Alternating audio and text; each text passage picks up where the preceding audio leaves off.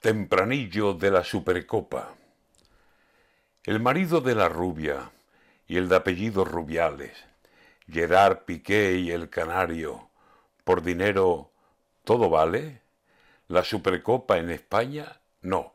La Supercopa sale, que allí en Arabia Saudí nos lloverán dinerales.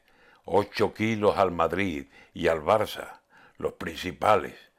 Para la Federación y para Piqué Tú dale millones al catalán.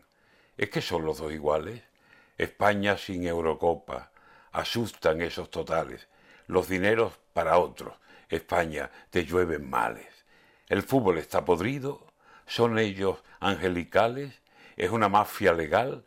¿O nos comen los chacales? Me huele a poca vergüenza y a lo que voy a callarme.